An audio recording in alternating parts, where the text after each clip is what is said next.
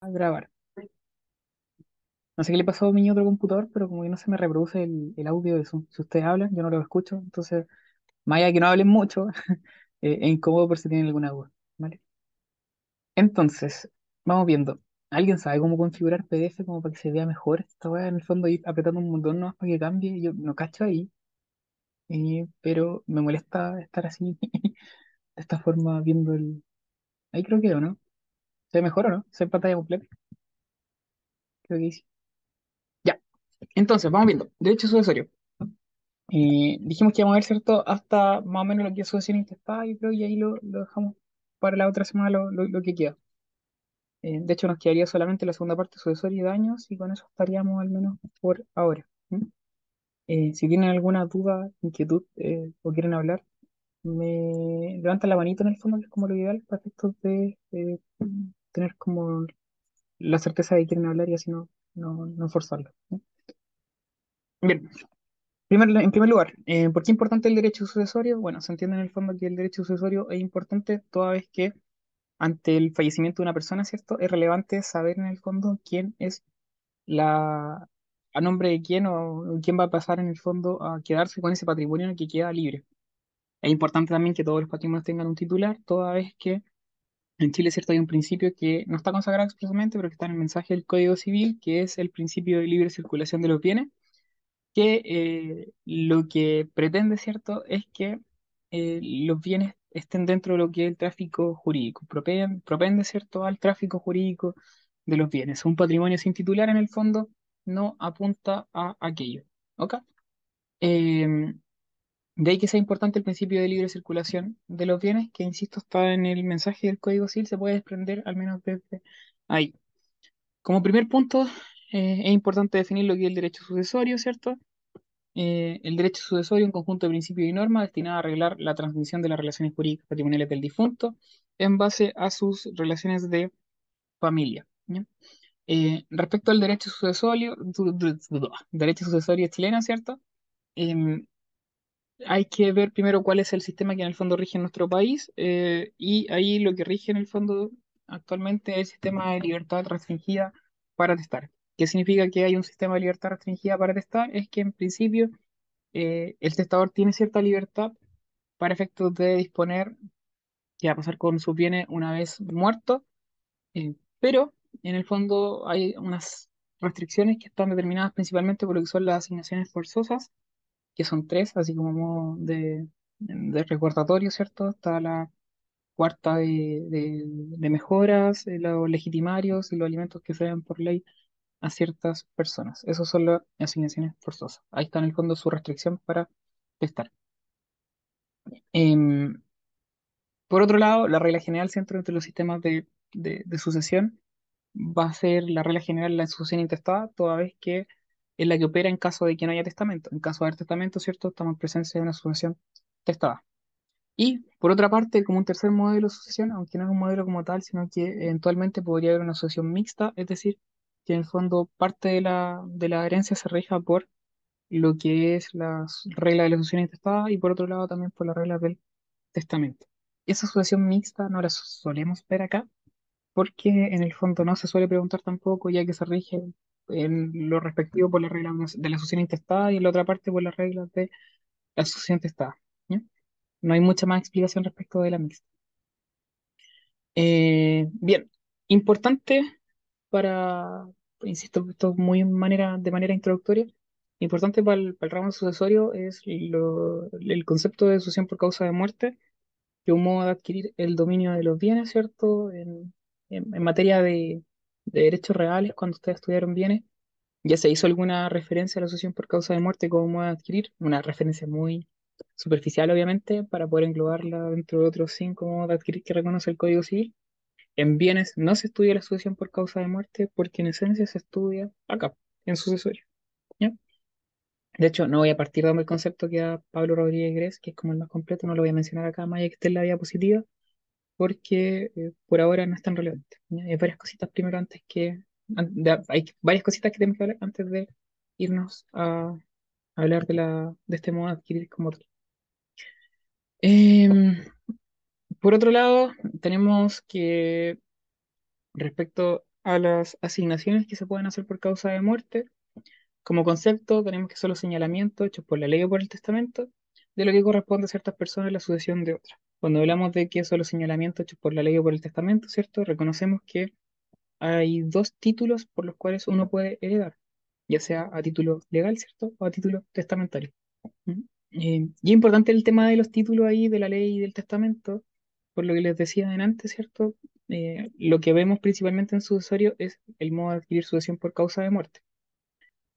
La sucesión por causa de muerte nos lleva a adquirir un derecho real. ¿Alguien me podría decir qué derecho real nos lleva a adquirir principalmente lo que es la sucesión por causa de muerte? La herencia. Muy bien, ¿ya? El derecho real de herencia. ¿Y los derechos reales en Chile cómo se adquieren? A nivel muy general. Dualidad, título, modo. Muy bien. El modo, ¿cierto? Va a ser la sucesión por causa de muerte. ¿Y el título? Eh, el testamento en caso de ser testada y en caso de ser intestada o intestado, la ley. Correcto, ¿cierto? Entonces, como que es importante como reconocer ese juego desde ya, ¿vale? Entre los tres conceptos, que son más bien generales, ¿cierto? De la teoría de los derechos reales, es decir, título, modo y el resultado, ¿cierto? Que es el derecho real de herencia. Ahí hay que hacer ciertas pues, unas precisiones respecto de que por la sucesión por causa de muerte, por regla general se adquiere la herencia, también se podría adquirir un derecho personal o bien eh, un derecho real de dominio, pero eso es más bien excepcional. Y las asignaciones, ¿cierto? Las podemos clasificar en herencias y en legados. Las herencias son asignaciones a título universal y los legados son asignaciones a título singular. A su vez, estas se subclasifican. Las herencias se pueden clasificar en herencias eh, universales, ¿cierto? O bien de cuota. Y eh, los legados, el legado de especie y legados de género. También hay herencias de remanente, olvidé mencionar aquellas. Em, el asignatario, por otra parte, va a ser la persona a quien se hace la asignación por causa de muerte. En cuanto a los conceptos de heredero, que es aquel que adquiere cierto título universal, y el legatario, que adquiere título eh, singular, a grandes rasgos también hacer unas pequeñas diferencias. El, el heredero representa a la persona del testador o en el fondo del causante en general para sucederle en todos sus derechos y obligaciones. Respecto de él opera el principio de continuidad porque es un continuador de la personalidad del causante. Por su parte, el legatario no representa al testador, no tiene más derechos ni cargas que los que expresamente se les confieren o impongan y eventualmente puede llegar a tener responsabilidad, pero solamente de manera subsidiaria. ¿Qué más? Eh, le voy a apostar las diferencias entre los herederos y los legatarios. En cuanto a los herederos, pueden ser nombrados por ley o por testamento, los legatarios solo por testamento. Respecto del heredero, puede suceder en todo, en parte la herencia, en cambio el legatario solamente respecto de especie o cuerpo cierto, o bien en cuanto a una cantidad determinada, cuando es un legatario de género. el heredero representa al causante en todo su patrimonio transmisible, ¿cierto? Opera respecto del principio de continuidad. En cambio, el legatario no, sin perjuicio de que puede tener eventualmente responsabilidad de carácter subsidiario. Por otra parte, el heredero puede tener la posición legal de la herencia, eh, que una ficción que en el fondo vamos a ver en un ratito más. En cambio, el legatario no tiene la posición legal del derecho real de herencia, toda vez que no adquiere el derecho real de herencia. Lo que adquiere el legatario va a ser, cuando es de especie o cuerpo cierto, adquiere el derecho real de dominio, y cuando es un legatario de género, lo que adquiere es un derecho personal para hacerlo valer en contra de la sucesión. Por otra parte, el heredero puede adquirir prescripción adquisitiva, ¿cierto? Eh, perdón, el, heredero no puede, el heredero, el real heredero no puede adquirir por prescripción adquisitiva el derecho real de herencia, eh, sin embargo, el falso heredero sí podría hacerlo, eso lo vamos a explicar eh, de inmediato, mientras que el legatario eventualmente podría operar respecto de la prescripción adquisitiva también, cuando es un legatario de especie o cuerpo cierto sobre todo, pero en ese caso, en el fondo, se va a tener que regir por las reglas generales de la prescripción adquisitiva. Y eso, ¿ya? eso a nivel muy genérico, ¿vale? Todos los apuntes de sucesorio parten de ámbitos súper generales de la materia que después se van profundizando. Eh, y principalmente es como para poder contextualizar el estudio del ramo, ya que un poco, eh, no sé, está un poco alejado de lo que son las normas propias del derecho civil patrimonial o extrapatrimonial de familia. Rigen ciertas, tiene ciertas particularidades propias del derecho sucesorio que son bien importantes y características. Como cuestión aparte, se me olvidó mencionar, se me olvidó mencionar, eh, acá es importante el artículo 1463, si no me equivoco. Sí, 1463 está en la diapo, que habla acerca de eh, que hay objeto ilícito respecto de las estipulaciones sobre sucesiones futuras. Es decir, yo no puedo en el fondo celebrar actos respecto de eh, mi sucesión, de mi herencia, mientras esté vivo. ¿ya? Eh, hay objeto ilícito en esos casos y el objeto ilícito, ¿a qué sanción conduce el objeto ilícito? Nulidad relativa. No, ¿a qué sanción conduce el objeto ilícito? Te voy a poner un guate. ¿A qué sanción conduce el objeto ilícito? Absoluta. Absoluta, ya. 1682, está expreso. Bien, eh, la excepción ahí que se nombra, ¿cierto? Es el pacto de no mejorar del 1204 del Código Civil. Ahí se discute si una excepción aparente o no, esa discusión para efectos del vale callampa. Pero, pero se discute respecto de, este caso, que después más adelante obviamente también se, se- la vamos a volver a ver cuando veamos las asignaciones forzosas. Hay ciertos principios que rigen el derecho sucesorio chileno y eh, aquí tenemos el principio de continuidad, el de unidad del patrimonio, el de igualdad y el de protección de la familia. Tengo mi gato abajo, me está pegando, gato. En fin. Eh, el principio de continuidad se extrae del artículo 1097 del Código Civil y tenemos que eh, consiste en que el heredero, el heredero, ¿vale? No el legatario. Eso, en la cabeza porque suelen como equivocarlos los, suelen confundir en el sentido de que asumen que el legatario también es continuador de la personalidad, personalidad legal. Y no es así, ¿cierto? Solamente el heredero. El heredero es continuador de la personalidad jurídica del difunto, representa a la persona del causante y le suceden todos sus derechos y obligaciones transmisibles.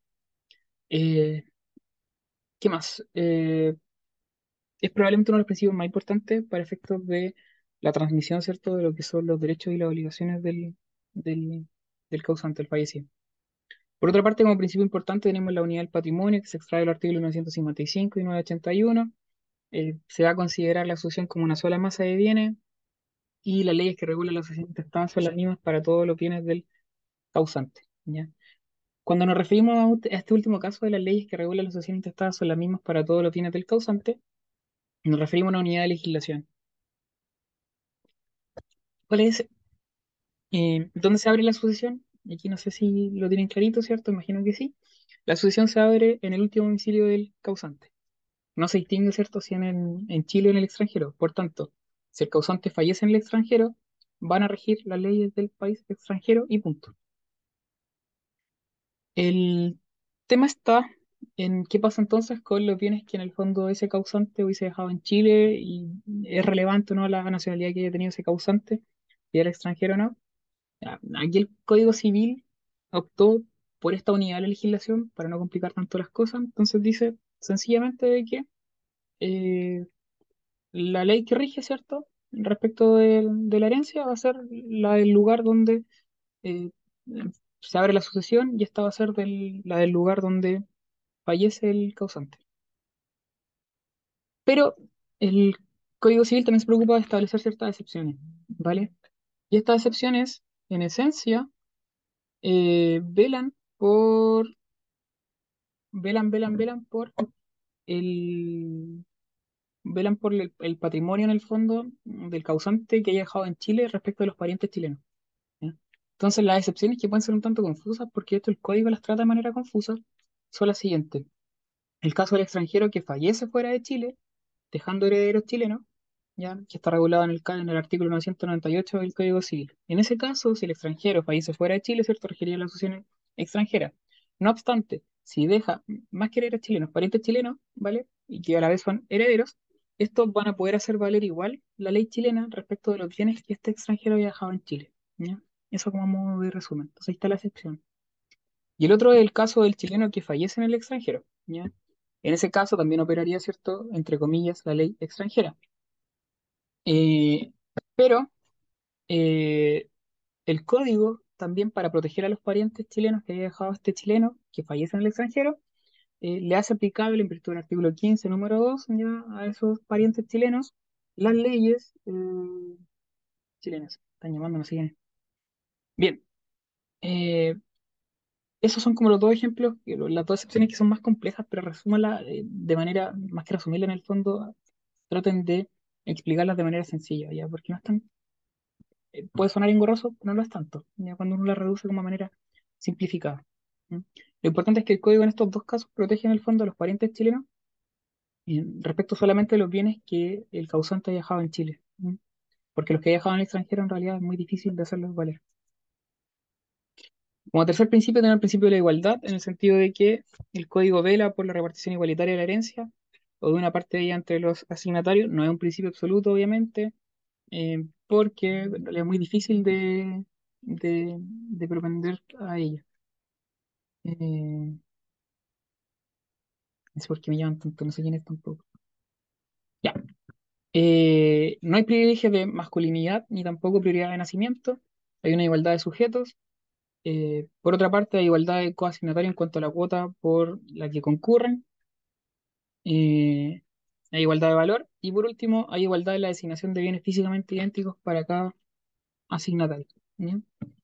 Eh, y por último, como principio, tenemos el principio de protección de la familia, que asegura los roles económicos y sociales de la familia. Eh, y por otra parte, en el fondo, se establecen instrumentos de cohesión familiar, prolongación de la solidaridad y principal efecto patrimonial del derecho familiar. A ver, más allá, el- eh, o sea, el principio de protección de la familia lo que hace, ¿cierto?, es propender por la protección de los derechos de la familia del causante. Eh, de hecho, hay varias manifestaciones en el Código Civil que dan cuenta de aquello. Una de ellas son la- las asignaciones forzosas, toda vez que todas las asignaciones forzosas que eh, se regulan, que son los alimentos que salen por ley de ciertas personas, la legítima y la mejora, miran a los familiares. Los asignatarios de aquellas asignaciones forzosas son en general parientes. Y por otra parte tenemos los órdenes sucesorios que rigen cierto la sucesión intestada, los cuales se establecen y se ordenan también en base a la cercanía que tenía el causante con ciertos parientes. De hecho, dentro de lo que son los órdenes sucesorios, eh, son cinco, ¿cierto? Eh, primero de los hijos, preferentemente representados, luego de los ascendientes del grado más próximo y el cónyuge viento civil sobreviviente, tercer lugar los hermanos, cuarto lugar colaterales, quinto el fisco. Si se fijan, los órdenes sucesorios están establecidos según el más cercano al más lejano. Obviamente el fisco no es pariente, pero es como lo que queda, ¿vale? Pero se ordenan de esa forma. Y por último, tenemos eh, la defensa de las asignaciones, porque eh, sobre todo lo que es relación con el legitimario se le otorgan diversas acciones o mecanismos para efectos de proteger su eh, asignación. Dicho esto, y según lo que hemos conversado antes, tenemos cierto que el derecho real de herencia eh, es el que se va a, obtener, ¿cierto? Se va a adquirir principalmente a raíz de la sucesión por causa de muerte. El derecho real de herencia se puede definir como el que se tiene sobre, una, sobre el patrimonio del difunto, sobre una cuota de ese patrimonio sin respecto a personas determinadas. Si se fija, es un concepto muy similar al menos el que aparece acá, ya, el que se da respecto de eh, lo que son los derechos reales. Lo mismo, el que, el, que rige respecto a los derechos reales, ¿cierto? El 567 dice que el derecho real es el que se tiene sobre una cosa, sin respecto a determinada persona. Aquí, más que una cosa, lo concretizamos en el patrimonio de un difunto o en una cuota de ese patrimonio del difunto. ¿Cómo se compone esa herencia? En principio, por todos los derechos y obligaciones transmisibles del causante. Y como hablamos de todos los derechos y obligaciones, ¿cierto? Podemos concluir que tiene una fase activa como también una fase pasiva. Pero no es todo el patrimonio que haya dejado el causante, ¿cierto? Eh, no es todo el, el haber activo que hubiese tenido el causante, ni tampoco el pasivo, sino que son solamente aquellos que hayan sido que sean transmisibles. Por regla general, todos los derechos y todas las obligaciones son transmisibles, pero hay derechos y obligaciones que son intransmisibles. Y hay algunas que ustedes estudiaron ya. A nivel de derechos reales, por ejemplo, el usufructo, ¿cierto? No es transmisible. Por otra parte, el derecho de uso y habitación, como es personalísimo también, tampoco es transmisible. Entonces ahí tienen dos derechos que ya de por sí son como ejemplos de derechos intransmisibles y por tanto no componen, ¿cierto?, lo que es el derecho real de herencia, más allá que componían el patrimonio del causante. Y por otro lado tenemos ciertas obligaciones que también son intransmisibles, como por ejemplo las que emanan de los contratos de intuito personales. Ejemplos de, ¿cuáles son algunos ejemplos de contratos de intuito personales que van a terminar por la muerte del, del causante? El mandato, Otro, El comodato. eh, el comodato de un contrato personalísimo. Ah, entonces, el, ¿cómo se llama? El depósito. Y el depósito, sí, pedir comodato. ¿Alguien podría responder eso? Así como va a hacer memoria como de contratos particulares que entre comillas lo mismo. ¿Nadie se atreve? ¿Termina el comodato por la muerte del comodante?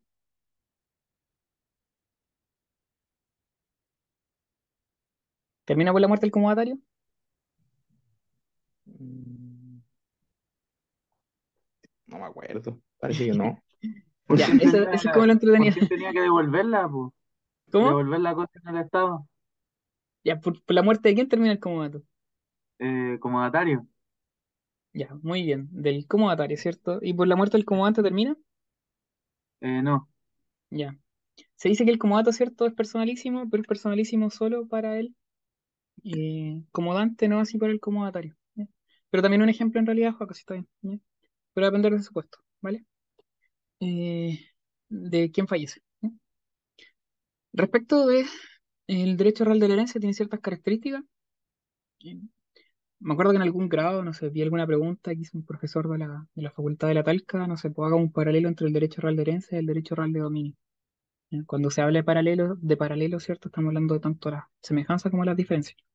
En ningún manual se van a encontrar un paralelo, ¿vale? De ambas instituciones. Lo importante es que en el fondo sepan, en esos casos, cómo improvisar y cómo responder esas preguntas.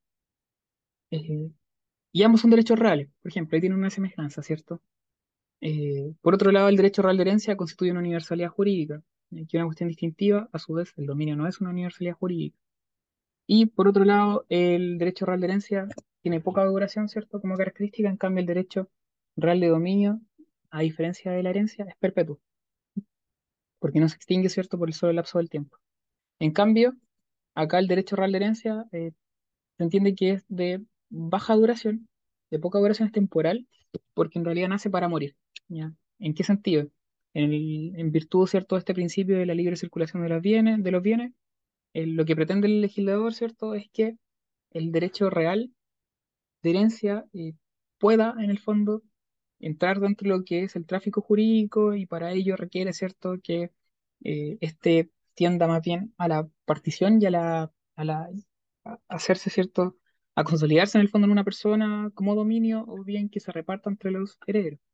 De ahí que la acción de partición sea imprescriptible. Constituye una universalidad jurídica, es de derecho, ¿cierto? Cuando vimos las cosas universales, decíamos que eran cosas universales de hecho y de derecho. Las universales de derecho se caracterizaban por tener un activo y un pasivo, tal como la herencia. Eh, y por otro lado, un derecho real, en el sentido de que él nace en acciones reales y la acción real que nace en el fondo del derecho real de herencia es la acción de petición de herencia, que también la vamos a ver la próxima semana. Y por otro lado, eh, tenemos que eh, se puede adquirir a través de tres modos de adquirir. La regla general es que se adquiera por sucesión por causa de muerte. No obstante, también se podría adquirir por tradición y también por prescripción adquisitiva. ¿m? Esos más bien casos excepcionales. Y por otro lado, y relacionado más bien con la prescripción, como la prescripción, ¿cierto?, tiene como requisito esencial, en cualquier caso, eh, la posesión. Y por ser un derecho real herencia, sobre él recae entonces y procede, lo- puede haber posesión. El tema es que acá en sucesorio, a diferencia de lo que pasa en bienes, podemos distinguir tres tipos de posesión. Las distinciones que uno hacía, ¿cierto? En bienes eran dos principalmente. Estaba la posesión regular, posesión irregular. Y hasta ahí llegábamos, ¿vale? Pero en sucesorio uno puede distinguir tres tipos de posesión. Tenemos la posesión legal, por otro lado la posesión material y la posesión efectiva. ¿Ya? Estas tres se estudian obviamente dentro de lo que es la prescripción, aunque la posesión legal eh, trasciende un poco a dicha institución. La sucesión por causa de muerte la muere al final, porque en realidad es como eh, lo último. O sea, con eso nos vamos después en volar, ¿cierto? Con, con lo que es sucesión intestada y todos los efectos, apertura, delación, bla, bla. Entonces vamos a partir por los dos que son más bien excepcionales, por los dos modos de adquirir que son más bien excepcionales de la herencia. Uno es la tradición, ¿cierto? Y el otro es la prescripción. Respecto a la tradición, eh, del derecho real de herencia, tenemos que, eh, a ver, hay eh, la tradición tiene ciertos requisitos, ¿cierto? Eh, en materia, de manera genérica, ¿cierto? Y dentro de ello estaba que existiera un título de dominio, em, que hubieran dos partes, ¿cierto? Que era el adquirente y, el traente. Por otro lado, en el fondo, que hubiera un consentimiento libre y espontáneo de ambos, de ambas partes. Y por último, la entrega de la, de la, de la cosa, ¿ya? Traída. Respecto a la tradición del derecho real de herencia, lo importante viene a ser eh, la forma de hacer la tradición. Cuando uno estudiaba cierto lo que era tradición, uno siempre distingue principalmente entre lo que es la tradición de, los de, de los- bienes muebles por el 684 del Código Civil y por otro lado la tradición de los bienes inmuebles por el 686 del Código Civil. Pero obviamente uno no ve cierto la tradición del derecho real de herencia, aunque aparecen los apuntes, pero es mejor verlo acá para ser ordenado. Cuando fallece el causante, ¿cierto? Eh, nos puede dejar a todos nosotros como herederos. Y todos nosotros vamos a tener una cuota, ¿cierto? La herencia de ese causante. Nada obsta a que, en virtud de la teoría reman- romana, ¿cierto? De la comunidad de bienes, alguno de nosotros quiera ceder esa cuota de dominio sobre el derecho real de herencia. Nada obsta a que uno lo quiera hacer, ¿cierto? Que lo pueda hacer, y nada obsta tampoco a que lo pueda hacer realmente, que lo puede llevar a la práctica, porque no está prohibido. El contrario. Eh, en esos casos, en el fondo, para efectos de hacer la tradición del derecho real de herencia, lo relevante para estos efectos es determinar cómo se va a hacer la tradición del derecho de herencia. Porque acá igual se va a requerir un título, un título de de dominio, igual se va a requerir ¿cierto? la presencia de dos partes, igual se va a requerir el reconsentimiento de ambos. El problema está en cuanto a lo que es la forma de hacer la tradición. Rige el 684, que es respecto a los muebles, rige el 686 respecto a los inmuebles, rige el 685, que dice relación con los frutos y productos. Nada está dicho en el Código Civil. Entonces lo que hace la doctrina es, como siempre, discutir acerca de cómo se hace la tradición del derecho real de herencia. La primera posición señala que lo que hay que hacer es atender a la naturaleza de los bienes que componen la herencia. Si son solo bienes muebles, aplicaría el 684. Si son solo bienes inmuebles los que componen la herencia, entonces va a aplicar el 686, es decir, con la inscripción en el conservador. Y si hay un mix tanto de bienes muebles como bienes inmuebles que componen la herencia, se sostiene por parte de la doctrina que lo que habría que hacer es mediante la inscripción en virtud del 686. No obstante, eh, se cuestiona esta postura toda vez que atender a los bienes específicos que componen la herencia es un error, ya que la herencia no es mueble ni inmueble, sino que es una universalidad jurídica. Es el continente, ¿cierto?, más que el contenido. Y de ahí que lo que se postule es que al no ser mueble ni inmueble, y siendo una universalidad jurídica, la tradición del derecho real, de herencia debe hacerse por el estatuto general, toda vez que no está regulado en el Código Civil. ¿Y cuál es el estatuto ge- general de los bienes? El estatuto general de los bienes son el, estatuto de los bienes muebles, ¿vale? Y por tanto aplicaría el 684, inciso primero. ¿Qué dice el 684, inciso primero? Que la tradición, ¿cierto?, se va a hacer de cualquier forma que signifique la intención de una parte de transferir eh, el dominio la herencia, en este caso, a la otra. El 784 pues sigue, ¿cierto? Y dice, y significando esta intención de alguna de las siguientes formas. Y ahí procede a detallar las formas de entrega real y simbólica del inciso segundo, con los, los cuatro numerales, ¿vale? Acá lo que aplica respecto a la herencia es solamente el inciso primero, porque al ser, una universalidad jurídica, ¿cierto? No podría haber una entrega material, ¿vale? Y la entrega simbólica, entre comillas, que se podría hacer de la herencia, en realidad mm, basta eh, lo que dice relación con el título. ¿Bien? Yo no sé si ustedes han visto un contrato de cesión de derecho hereditario. Por lo general, cuando los abogados redactan un contrato de cesión de derecho hereditario, le colocan arriba en la escritura pública cesión de derecho hereditario. Eh, está mal llamado así el contrato, ¿vale? Porque la cesión de derechos hereditarios no es un contrato como tal. La cesión de derechos hereditarios es la forma de hacer la tradición, ¿ok? Esa es la forma de hacer la tradición. Si ustedes les preguntan cómo hace la tradición de lo- del derecho real de herencia, tienen que hacer referencia a toda esta discusión huevona, ¿ya? Pero en definitiva cerrar con que al no ser ni mueble ni inmueble, ¿cierto?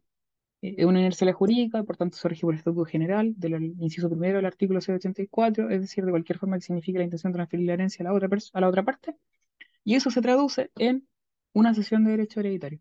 La cesión de derechos es igual a tradición del derecho real de herencia. Por tanto, esa cesión siempre va acompañada de un título. Al ser la cesión el modo, ya equivalente a un modo de adquirir, tradición, se requiere un título. Y el título puede ser, como tiene que ser un título traditicio, en general va a ser eh, la compraventa o bien la donación, según si la tradición de la herencia la haga a título gratuito o a título oneroso. Por lo general, si yo le quiero ceder mi cuota en la herencia o mi derecho hereditario de herencia a alguno de ustedes, lo que voy a hacer es vendérselo, ¿cierto? Entonces va a ser un contrato de compraventa y cesión de derecho hereditario o concesión de derecho hereditario. ¿ya? Una compraventa es cesión de derecho hereditario. ¿Se entiende? La cesión de derechos hereditarios no es un contrato como tal. De hecho, va acompañado a un precio porque en el fondo uno vende el derecho real de herencia y el modo de adquirir usted ese derecho real de herencia va a ser mediante la cesión de derecho hereditario. Como estamos hablando de la cesión de una universidad jurídica, no se ceden bienes eh, determinados, sino que más bien la totalidad o la cuota de la herencia que le corresponde a alguno de los, de los herederos. ¿ya? Eh, y otra cuestión importante acá es que el cesionario va a ocupar, eh, para efectos de hacer los trámites relativos a lo que es eh, la herencia, el- la posición que ocupa el traente es la misma que tenía en el fondo el, o sea, el, el adquirente va a ocupar la misma posición que tenía el traente, ¿sí? Eh, o cedente, como quieran llamarlo, ¿vale? Pero el cesionario no, no es heredero como tal, ¿sí? entiende que no va a adquirir la calidad de heredero. Lo único que se le transfiere, de hecho, a ese eh, cesionario o adquirente es el activo. Los pasivos no se transfieren eh, por sí solos. Eso. De hecho, en Chile no se admite la transferencia de, de pasivos como tal. Y por otro lado, tenemos cómo adquirir la herencia a la prescripción adquisitiva. Un sujeto sin ser heredero, es un falso heredero, posee la herencia por un lapso de tiempo, llegando a adquirir la herencia por prescripción adquisitiva del derecho real de herencia. Y, como ustedes saben, ¿cierto? La prescripción tiene como un requisito general eh, y básico y fundamental la posesión. Entonces aquí es donde hay que distinguir los distintos tipos de posesión que pueden haber respecto de la herencia. ¿Cuáles son esos tipos de posesión? Tenemos posesión legal, posesión material, posesión efectiva. La posesión legal es conferida por el solo Ministerio de la Ley a los herederos. Ojo ahí, a los herederos. Por tanto, un falso heredero, los falsos herederos son los que pueden ganar por prescripción adquisitiva. Un falso heredero que puede ganar por prescripción, adquisitiva nunca va a tener la posesión legal porque la posesión legal se le confiere solamente a los herederos por el solo Ministerio de la Ley, aunque los herederos no sepan que son herederos o aunque no sepan en el fondo eh, que ha muerto el causante. ¿ya? Se les corresponde por el solo Ministerio de la Ley. ¿Y esto para qué? Para darle cierta continuidad al patrimonio, en el fondo para el patrimonio tenga un titular. ¿sí? Que mi papá haya fallecido, no sé, hace cinco horas atrás yo no, tengo idea, pero en el fondo yo ya tengo la posesión legal de la herencia, ¿cierto? Por mi calidad de heredero. Eh, esta posición legal eh, se adquiere desde el momento en que es deferida la, la herencia, aunque el heredero lo ignore. No requiere corpus ni animus, toda vez que es una ficción legal. Y se entiende que siempre es regular, ¿vale? La posesión legal no conduce a la prescripción adquisitiva, porque al ser la posesión legal conferida a los herederos, estos herederos en realidad adquieren solo por sucesión por causa de muerte. Yo no puedo adquirir un derecho real en virtud de dos modos de adquirir, solamente por uno. Entonces, eh, el poseedor legal adquirió la herencia por sucesión por causa de muerte, o la va a adquirir por sucesión por causa de muerte una vez que la acepten. ¿verdad? Como consecuencia de la posesión legal, el heredero puede tomar posesión material inmediata de los bienes sucesorios, habilita también para aceptar o repudiar la herencia, no habilita para disponer de los bienes inmuebles hereditarios. Y ahí son necesarias algunas inscripciones que corresponden a las del 688 del Código Civil, que las vamos a ver también de inmediato. Por otra parte, tenemos la posesión material de herencia, que es la tenencia de una herencia eh, determinada con ánimo de señorío dueño. La posesión material de la herencia corresponde a, a lo básico, ¿cierto? Al concepto típico del 700, ánimo, sea, tenencia más ánimo de señorío dueño. Lo normal, ¿cierto? Es que la posesión legal y la material coincidan en la misma persona. Eh, cuando yo, ¿cierto? Que soy heredero de mi papá, también en el fondo me hago, tomo posesión de los bienes que en el fondo él dejó. Y eh, puede poseerla también el falso heredero. Y aquí en el fondo sí se vuelve importante la figura del falso heredero, eh, porque la posesión material, si la tiene el verdadero heredero, da igual porque el verdadero heredero también tiene la posesión legal, entonces como ya un poco lo mismo, ya se va a por, por sucesión por causa de muerte. Pero cuando la posesión material la tiene un falso heredero, que es aquel que en el fondo cree que es un verdadero heredero o bien se pasa como verdadero heredero, este falso heredero puede llegar a ganar por prescripción adquisitiva la herencia. Y el plazo para adquirir en ese caso del falso heredero, cuando tiene la posesión material, es de 10 años. ¿no? Se requieren 10 años de posesión material para efectos de que eh, pueda ganar por prescripción adquisitiva la herencia el, falso heredero que tiene la posesión material de la misma. Y por último, tenemos la posesión efectiva. ¿Qué es la posesión efectiva? La mayoría piensa que la posesión efectiva, ¿cierto? Es un, un documento nomás que se entrega por el registro civil o, o el tribunal, ¿cierto? Y que es como un trámite en- dentro de lo que es, no sé, en la asociación, los trámites superiores. ¿Ya? Es un poco más que eso, ¿ya? La posesión efectiva efectivamente puede ser entregada por eh, resolución judicial o bien por un decreto administrativo y se va a entregar en el fondo a quien tenga la apariencia de heredero. Eh, Por tanto, puede ser tanto otorgada tanto a un verdadero heredero. Porque obviamente el verdadero heredero va a tener la apariencia de heredero, pero también puede ser entregada a un falso heredero cuando éste aparentemente se haga pasar por heredero. Eh, y ese puede ser el caso, por ejemplo, eh, no sé, pues si un tipo falsifica un testamento y se hace pasar por heredero, ¿cierto? Y tramita la posesión efectiva y al registro civil se le pasa el testamento y lo otorga. a su nombre. Es un falso heredero, ¿cierto? Que a lo mejor ni siquiera está en posición material de la herencia, o a lo mejor sí, eh, pero que va a tener la posición efectiva porque se le otorgó el registro civil, o bien un tribunal. La posición efectiva tiene como, bueno, ¿quién la otorga? El registro civil en el caso de la sucesión intestada y la otorga el tribunal mediante un procedimiento voluntario cuando en el fondo es una sucesión testada. Eso como a nivel muy genérico también para que lo, lo- tengan como presente.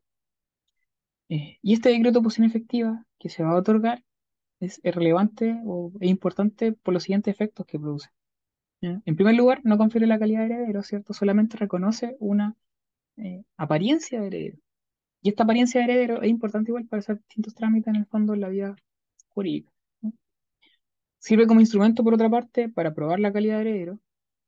Eh, si yo me quiero hacer pasar como, no sé, el heredero de, de mi mamá, lo más probable es que eh, vaya a algún lugar, si es que mi mamá falleció, ¿cierto? Y me van a decir como ya, pero usted en qué calidad viene, no, y soy heredero de ella.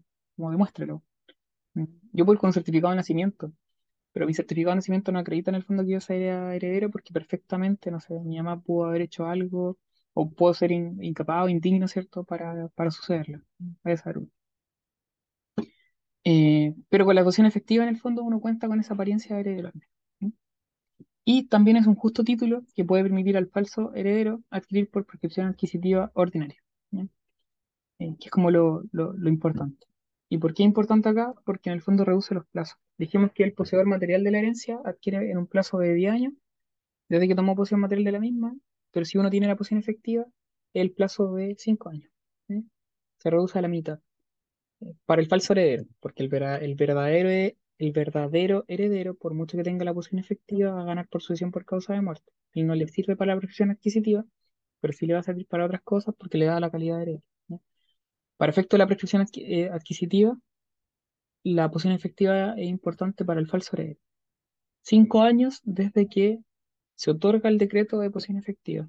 Hay una discusión ahí si es de que se otorga o de que se inscribe en el Registro Nacional de Posición Efectiva, eh, pero la jurisprudencia ha dicho últimamente que en el fondo el plazo de los cinco años se cuenta desde que se otorga el decreto, no desde que se inscribe.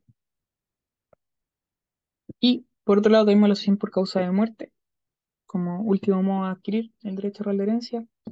El concepto de Pablo Rodríguez Gres, en general, es el más completo, por eso en el fondo la idea es que se lo aprendan. Eh, es más largo que la cresta, es verdad. Pueden encontrar algunos conceptos más cortos y breves. Si quieren aprender uno más breve, no hay problema. ¿no? Eh, lo que sí es importante, al menos para los que son dilautables, que el, el profe, por ejemplo, eh, Roberto Pinochet, es importante en el fondo el de Pablo Rodríguez Gres. Y el profe toma harto, a tomar harto grado, entonces traten de aprenderse este. Más allá que el otro profe le, les dé lo mismo en el fondo el concepto y puedan aceptar otros que son más breves. La acción por causa de muerte es un modo de adquirir el patrimonio de una persona cuya existencia legal ha cesado real o presuntivamente, es decir, haber muerto real, ¿cierto? O presuntivamente, y consiste en el traspaso a los herederos de todos sus derechos y obligaciones transmisibles, ¿no? Y además es fuente de derechos personales para los legatarios de género y también eh, constituye un modo de traspasar el dominio de las cosas singulares para los legatarios de especie o cuerpo cierto. La acción por causa de muerte permite que el dominio sea adquirido de pleno derecho eh, por los verdaderos herederos del momento del fallecimiento del causante. La aceptación del heredero viene a consolidar esa, esa adquisición, eh, que no olvidemos, ¿cierto? Antes tenía la posesión legal el heredero de esa herencia y el heredero en el fondo va a adquirir el derecho real de herencia y pasa a formar parte de la comunidad hereditaria del causante. Como características podemos nombrar que es una modo de adquirir que está en el 577, creo que está en el artículo. Eh, se metió el gato entre medio de la pantalla. Es derivativo, ya dentro de la clasificación de los modos de adquirir, es gratuito, sal. Y por otra parte, en el fondo puede ser a título universal o título singular. A título singular cuando hay un legatario, un legado de, de especie cuerpo cierto, y a título universal, ¿cierto? Cuando lo que se traspasa o transmite, más bien dicho, es la herencia. ¿sí? Eso. ¿Qué más? Ah, el C88, y después lo del pase al, al Pancho para que siga. Pero el C88 del Código Civil es importante, ¿ya? Cuando dijimos en el fondo acerca de la tradición del derecho real de herencia, hablábamos que hay una discusión, ¿cierto? De eh, se aplican las reglas del C84 al C86. Hay una doctrina que es más innovadora, que dice en el fondo que lo que debe operar para efectos de la tradición de los derechos reales es el artículo C88 del Código Civil, ¿ya? Que también se refiere a ciertas inscripciones, pero que son relativas a la herencia. Y ya esa posición está más que descartada, ¿vale? Como que ya no tiene ninguna vigencia, pero ¿por qué? Porque el C88 en verdad no sirve para hacer la tradición de, del derecho real de herencia, sino que su utilidad está dada para efectos de poder disponer de los bienes inmuebles de la herencia. El C88 exige tres inscripciones para esos efectos. La primera es la inscripción de eh, la posición efectiva, ya sea otorgada judicialmente o por, por registro civil. En segundo lugar, lo que se debe hacer son las inscripciones especiales de herencia. Y respecto a las inscripciones especiales de herencia, como que hay harta confusión porque como que les cuesta imaginársela. Pero la inscripción especial de herencia es la que se hace a, a favor de todos los herederos del causante respecto de un bien inmueble que haya tenido en vida. Ejemplo, yo tengo un bien inmueble eh, y en el fondo el conservador tiene una inscripción respecto de mi persona, de Carlos Verdugo, que dice, Carlos Verdugo es dueño de una casa ubicada en Pasaje Paraguay 170 de la comuna de Talca. Y esa inscripción está a fojas, no sé, 5, número 8 del año, eh, no sé, 1992, ¿ya? Esa es mi inscripción en vida, ¿vale? Pero cuando yo me muero, ¿cierto? Mis herederos van a hacer mi posición efectiva. Y aparte de hacer mi posición efectiva e inscribirla, tienen que hacer una inscripción especial respecto de ese bien inmueble que yo tenía en vida. Entonces, actualmente mis herederos son mis papás. Entonces, lo que se va a hacer es una inscripción nueva respecto de ese bien inmueble que yo tenía en Talca. Se va a una nueva inscripción, se va a generar, ¿cierto? Con fecha, no sé, 8 de junio del 2023, eh, suponiendo que ya se inscribió la posición efectiva.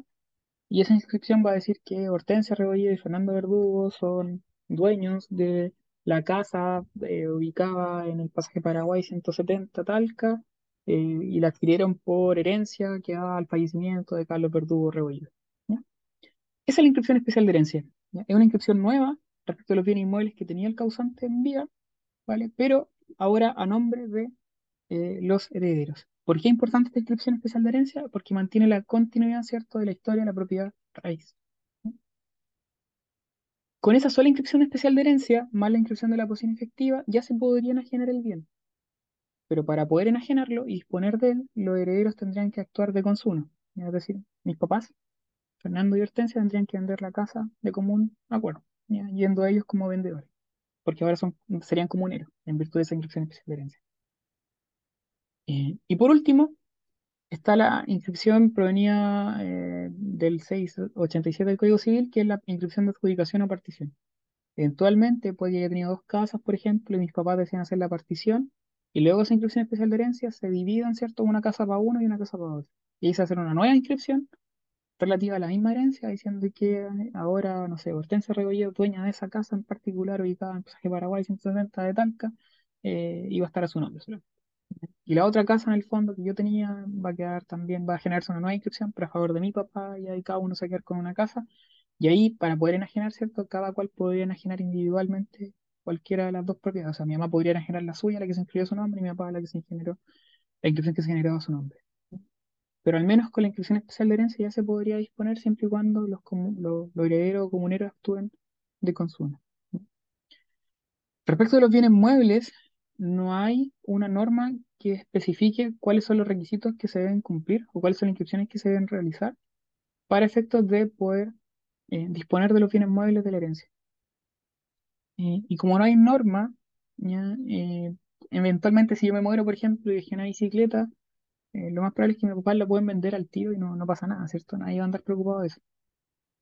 Pero se entendería, para todos los efectos, que al menos debería hacerse la posición efectiva e, e inscribirse el causante, porque esa posición efectiva además es relevante para efectos de calcular el impuesto a las asignaciones hereditarias. Entonces, en teoría deberían pagarse esas asignaciones para poder hacerse la tradición de esos bienes muebles. Que insisto, no es tan relevante porque los bienes muebles en general se pueden vender así como a la tonta y a loca, ¿cierto? Los únicos que son más complejos quizás son los que están sujetos a registro, como los vehículos. Pero cuando son vehículos, ¿cierto? Va a haber que hacer la posición efectiva, va a haber que inscribir la posición efectiva y además también va a haber que hacer la inscripción pertinente en el registro civil a nombre de los herederos. Eso. No sé si tiene alguna duda. Si tiene alguna duda, plantéenla el tiro. Porque no veo nada acá. Estoy con un computador que está medio malito. Eso, eso, eso, eso, eso. Pancho, te dejo, no sé si estoy por ahí. Sí, ¿me escucho bien ahí o no? Sí. Mm, Ya, no voy a prender mi cámara, lo siento, no los voy a acompañar en imagen hoy, estoy medio muriéndome. Me tocó incendio por partida doble, uno anoche, uno en la mañana, ¿Qué así que seguimos? estoy ¿Seguimos Molino? Mm, al lado de Molino, Van, esta, mm. El un ex local centro de... de co- negocio. ¿Ah? ¿Mm? El ex centro de negocio se quemó. ¿Ex cuánto? El ex centro de negocio del Cercotec, No lo donde estaba la Cámara de Comercio, que ya se había Ah, quemado para el estallido, pero se volvió a quemar. Claro, ahora, ahora se quemó por circunstancias yo pasé por ahí hoy día, así como por la 4 Oriente, y, se- y caché el incendio nomás, el humo, estaban los bomberos. No te vi, Pancho, así que no te creo mucho. Eh, pero, pero caché que eras entre, no sé, pensé que podía ser la Unión Mutual, y ahí yo soy fre- usuario frecuente de la Unión Mutual, así que estaba medio preocupado, pero después caché que era más para el lado. Bueno, así que hoy solo audio por mi parte. Démosle nomás. Eh, en cuanto a lo que es la apertura de la sucesión y la consecuencial aceptación y repudiaci- y repudiación de las asignaciones, esto ya vendría siendo sucesión por causa de muerte como modo de adquirir, prácticamente. Em, encontramos que es el efecto jurídico que consiste en la transmisión instantánea del patrimonio del causante a sus herederos. ¿En virtud de qué causas? Muerte natural, muerte presunta. Tenemos un concepto igual que, no- que nos sirve, que es el de Soma arriba, que señala que es el hecho que habilita a los herederos para tomar posesión de los bienes hereditarios y se los transmite en propiedad. Respecto de la apertura de la sucesión, hay tres eh, cosas que tener en cuenta que son importantes. Una dice relación con el momento en la que se produce. Este sería el momento de la muerte del causante.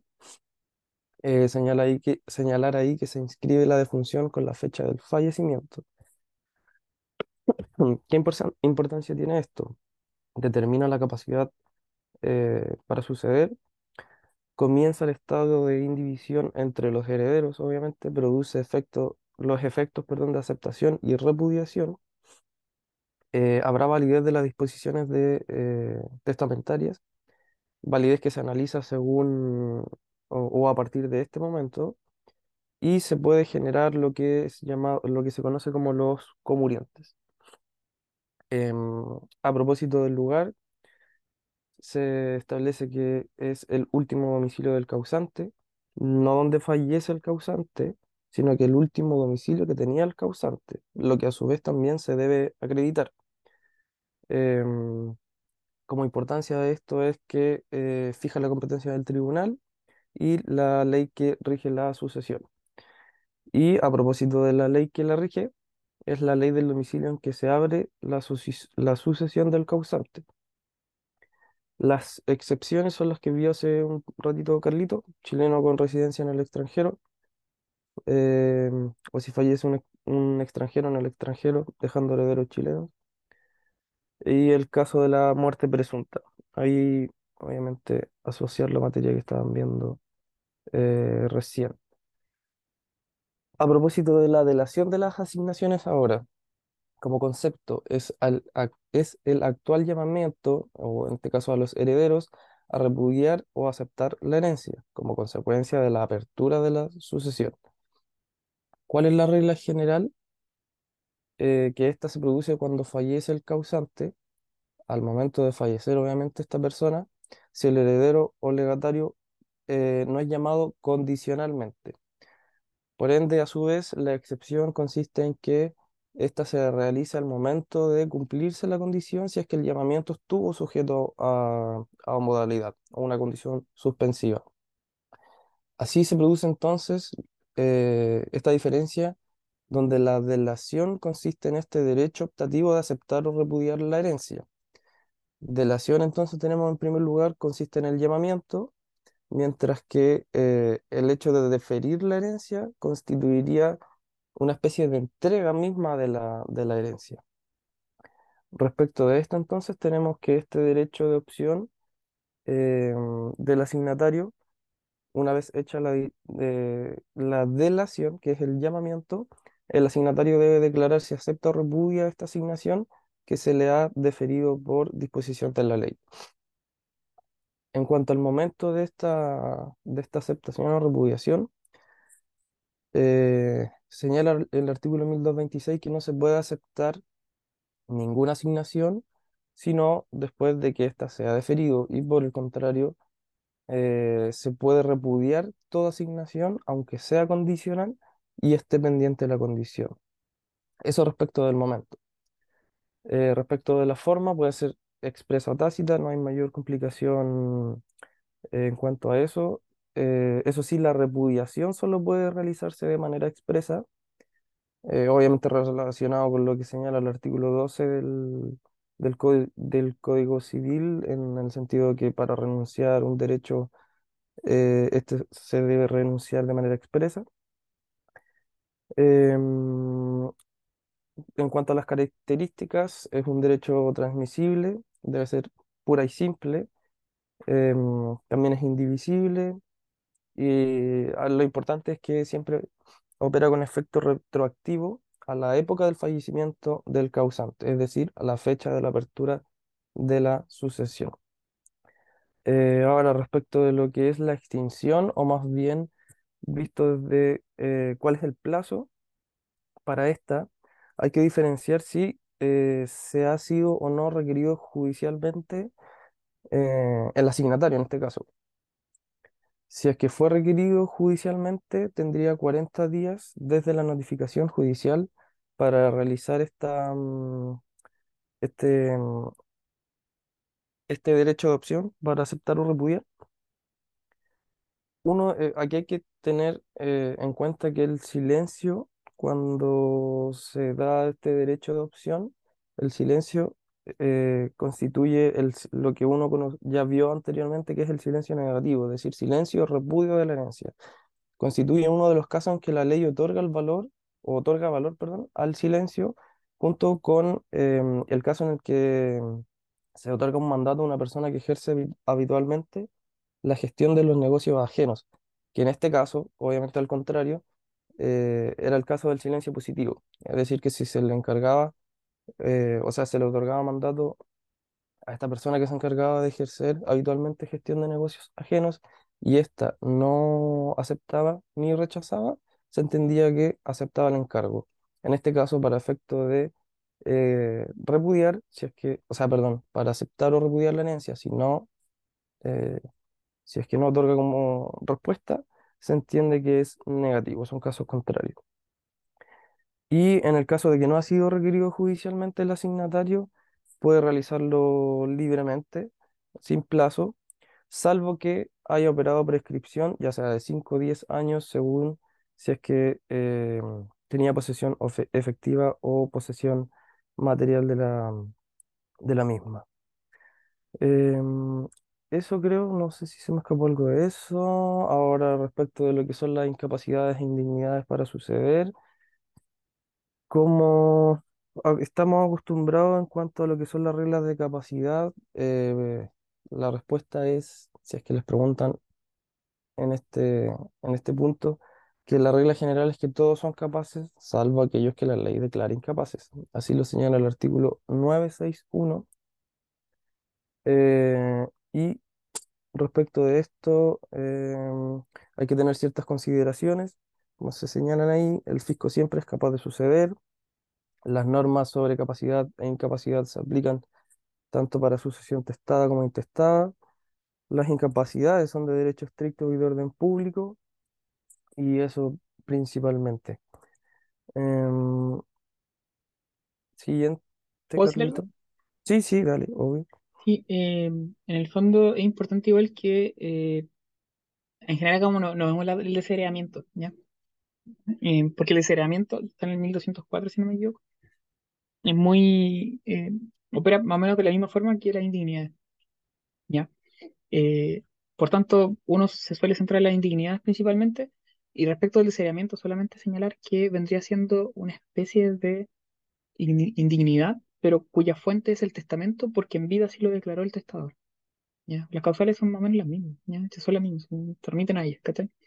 Eh, entonces, y por otra parte, así como contrario a censo, uno podría decir que las indignidades, ¿cierto? Son eh, desheredamientos, pero por ley, ¿ya? Eh, por lo mismo uno no suele ver mucho el desheredamiento porque tienen como una, o sea, operan de manera análoga entre uno y otro. Eh, la diferencia va a ser la fuente, obviamente, porque las indignidades están por ley, ¿cierto? En cambio, el desheredamiento la establece el testador en su testamento eh, y ob- obviamente en vida. En cambio, las indignidades van a ser discutidas eh, principalmente después cuando ya haya muerto el causante. Solamente eso. Gracias. Ya, respecto de lo que son las incapacidades, em, lo primero que hay que tener en cuenta es que no son, no son o no se aplican las mismas reglas de capacidad que se ven para efectos de, de materia contractual o lo que uno conoce como reglas de capacidad eh, más, más generales. No me acuerdo, Carlos, cuáles eran, además de contrato, ¿En qué sentido? Lo que pasa es que, eh, ¿a qué te referís? ¿Aló?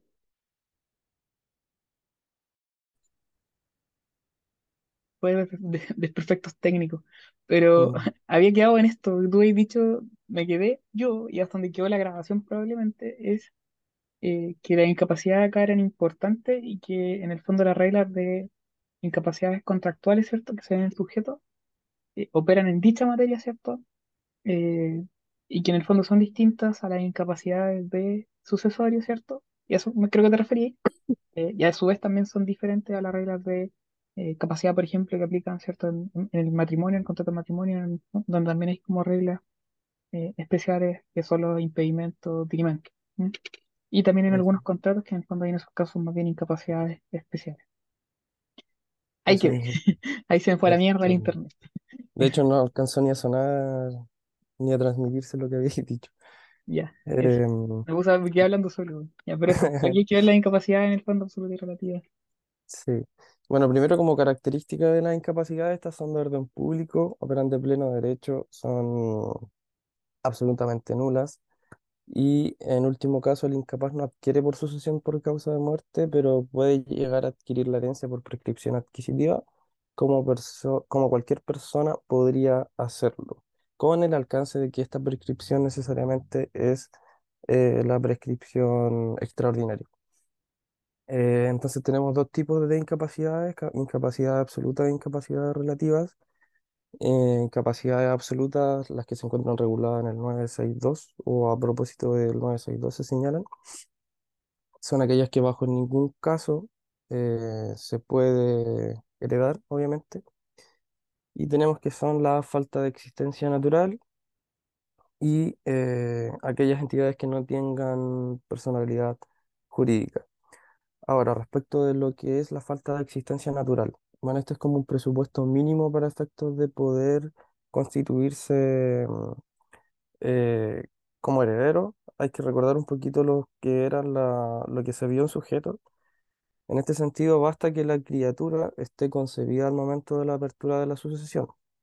Se tiene que recordar también lo que son los derechos eventuales del naciturus, em, teniendo este naciturus la capacidad eh, para heredar, eh, eh, al menos estos derechos se encuentran suspendidos al momento, hasta el momento de- del, del nacimiento del mismo, donde obviamente se entiende que se retrotrae estos derechos como si lo hubiese tenido desde el momento en que se concibió. ¿cuáles son las excepciones a esta incapacidad? En primer lugar, el asignatario condicional, que debe estar vivo a la apertura de la sucesión y el cumplimiento de la condición. Las asignaciones a personas que no existan, pero se espera que existan, que este caso es, se, se puede como eh, eh, confundir con, con lo que estábamos hablando del, del naciturus, que obviamente se, se entienden suspendidos sus derechos hasta el nacimiento, pero en un caso distinto, se entiende un caso distinto. Y en este caso el plazo máximo para que opere de 10 años desde la apertura de la sucesión. Y en tercer lugar, las asignaciones hechas en premios de servicios importantes, que también son 10 años desde la muerte del causante.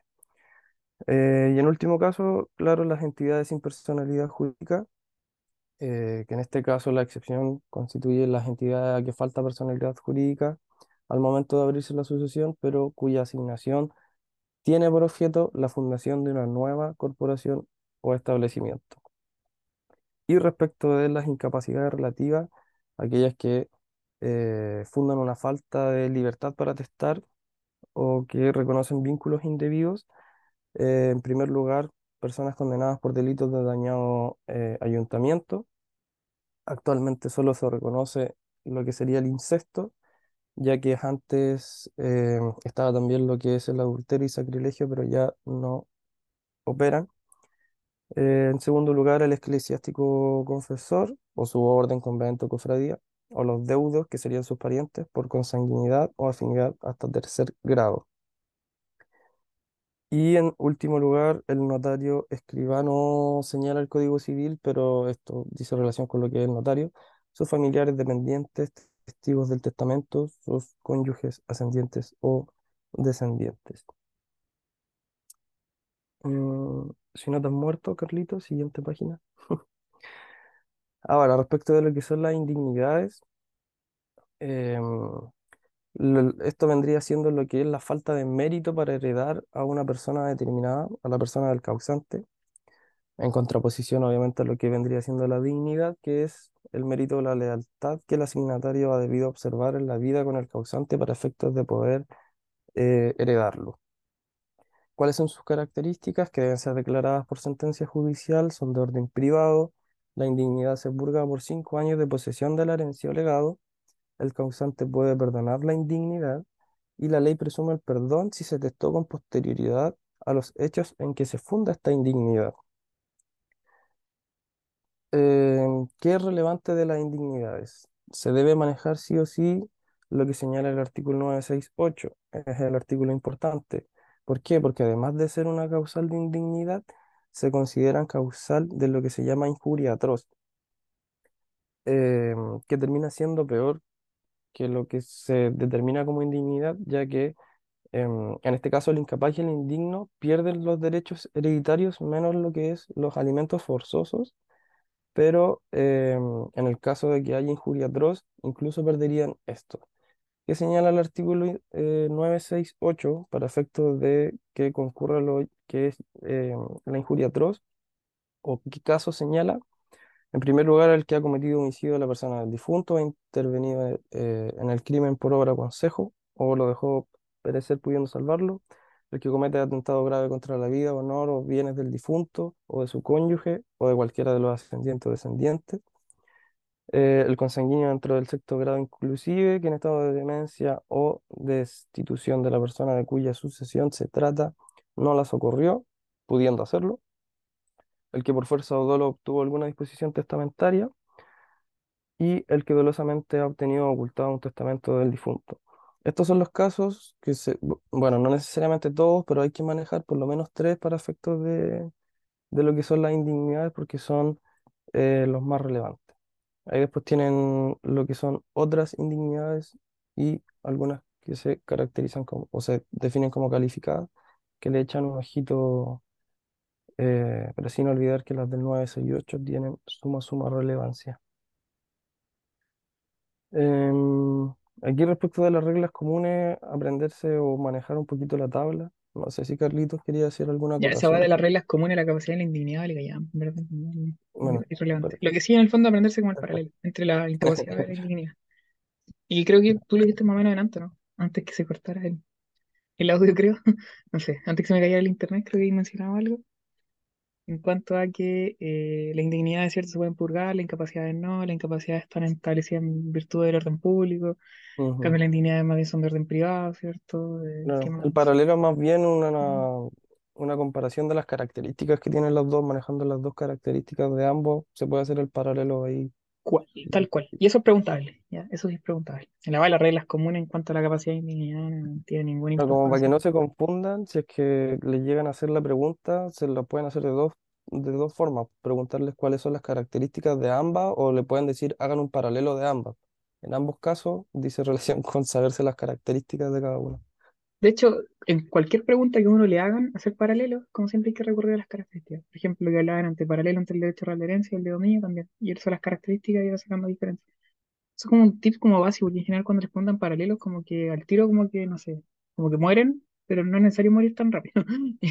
Como que se puede en el fondo improvisar al menos eh, para efectos de, de, de ir que cuando, respondiendo. cuando a uno le preguntan paralelo dice, oh, no me sé cosas Pero eso no, importantes. no salía en No. ap- eso no, eso no salía en el apunte, la típica.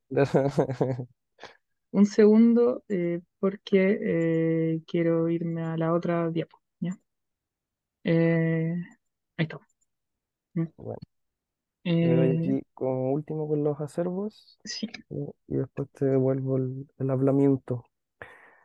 Ya, respecto de los acervos, entramos en materia de acervos. Em, como concepto, obviamente, es la masa hereditaria indivisa dejada por el causante, el acervo en general. ¿Qué distinguimos dentro de los acervos? El acervo común o bruto, el acervo ilíquido, el acervo líquido y los acervos imaginarios. Desde ya decir que em, no siempre o en algunas ocasiones no es el acervo líquido respecto del cual se hace la partición y se requiere crear ciertos acervos imaginarios para efecto de poder partir la masa hereditaria. Esa sería como la finalidad. Partamos entonces con el común o bruto. El acervo común es el conjunto masa de bienes en que aparecen confundidos al tiempo de la muerte del causante los bienes del causante con bienes de terceros.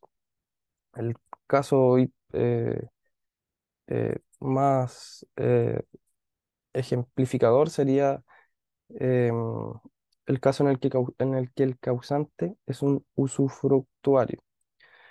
Ahora, respecto del acervo ilíquido, estos son los bienes que pertenecen al causante y que han sido separados de, que de aquellos que pertenecen a otras personas. Este acervo comprende lo que son eh, o lo que se señala eh, como bajas generales de la herencia, regulada en el artículo 959 del Código. ¿Cuáles son? Son cinco. Las costas de la publicación del testamento si lo hubiera y las demás anexas, las deudas hereditarias, que son aquellas que el causan- causante tenía en vida, em, impuestos fiscales que graben toda la masa hereditaria, pero este numeral ya no aplica porque no hay un impuesto que grave toda la masa actualmente. Cuarto lugar, las asignaciones alimenticias forzosas. Y en último lugar, los gastos de la última enfermedad y entierro del causante. Estas cinco, o en realidad cuatro, bajas generales de la herencia se entienden comprendidas en el, acer- en acervo ilíquido, pero al momento de eh, realizarse estas bajas o deducirse del acer- de los acervos se genera, se genera el acervo líquido.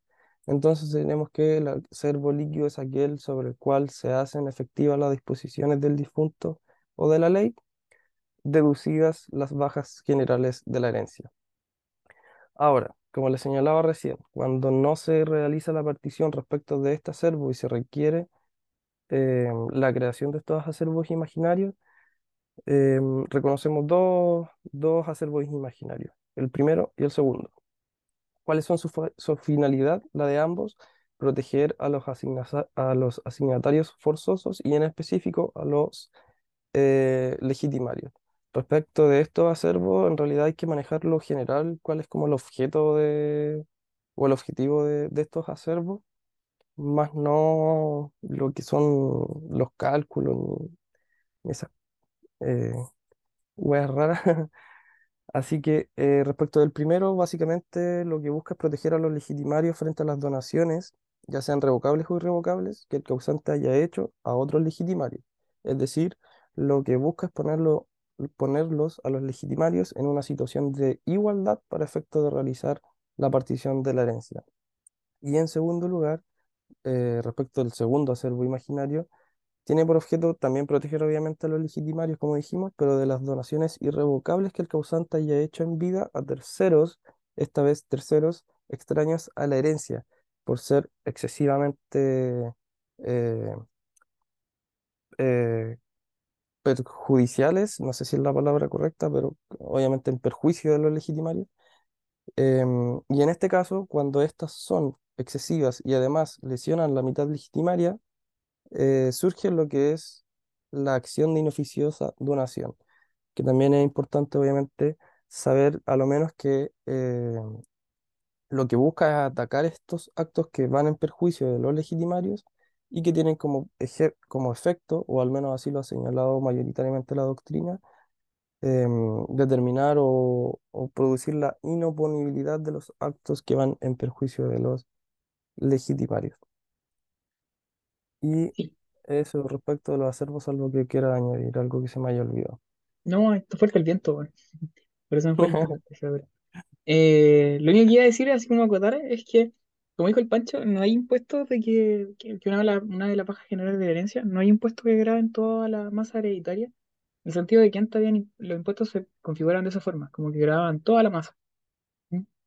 Hoy en día no es así, sino que lo que se hace es que eh, obviamente hay impuesto a la herencia, ¿ya? Pero no hay impuesto a la herencia total, sino que hay un impuesto específico para cada asignatario en virtud de lo que percibas por herencia. Entonces se determina como de manera individual. Por eso en el fondo eh, no es una baja general de la herencia los impuestos que graben toda la masa hereditaria, porque ya no hay impuestos que graben toda la masa, sino que ahora se hacen de manera individual. Solamente eso.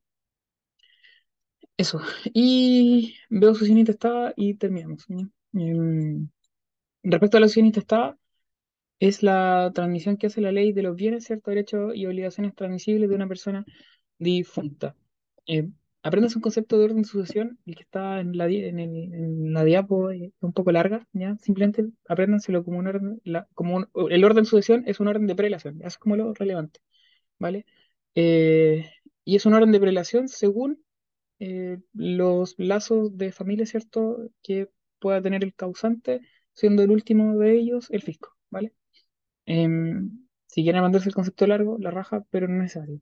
Lo que sí tienen que entender es que es un orden de prelación y que es una manifestación del principio de protección a la familia que rige el derecho sucesorio.